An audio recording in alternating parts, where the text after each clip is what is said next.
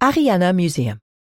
The building and the grounds both belong to Gustave Revilliod, an art lover. But in his day, the grounds went right down to the lake. You got to the museum by horse drawn carriage or by foot from the jetty. You can imagine how big it once was. Gustave Revilliod had bequeathed the estate to the city of Geneva so that it could be made into a public park after his death. But as you can see, in the end, his last wishes were not respected. Part of the land was given to the League of Nations and then to the UN. The Botanical Garden is also on what was originally land belonging to Ariana. But this rather out of the ordinary building remains. Yes, Gustave Revilliod wanted a museum so his collections could have the space they needed. It has to be said, he definitely had a penchant for eclecticism. Sculptures, paintings, faience, coins, he collected it all. With the result that his private mansion quickly became too small, so he decided to build this museum in the 1870s.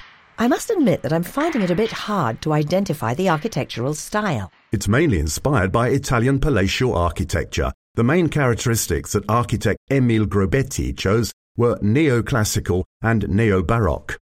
I'm sure you'll be amazed when you see the hall.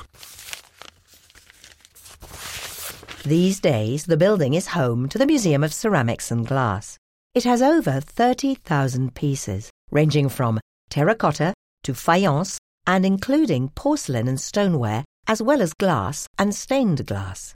In fact, Marie-Hélène de Riquel, cultural advisor at the museum, has a very special object to show us a clock. It was made in Paris in the 18th century by haberdashery merchants and was a combination of different pieces. A porcelain figurine from Meissen, the German manufactory, was placed on a gilded bronze. The clock mechanism was inserted into a Chinese celadon, in other words, a vase, and the whole thing was framed by soft paste porcelain flowers from Vincennes, so it's a real assembly, and it's quite an unusual piece for a ceramics museum.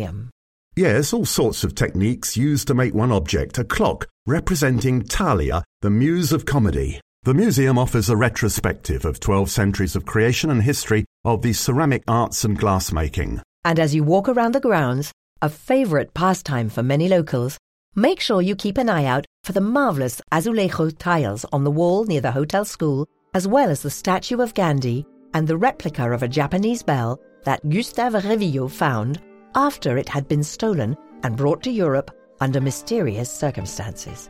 It's a very interesting tale that the museum staff would be happy to tell you. Thank you for continuing your visit on the museum hopping cultural trails in Geneva.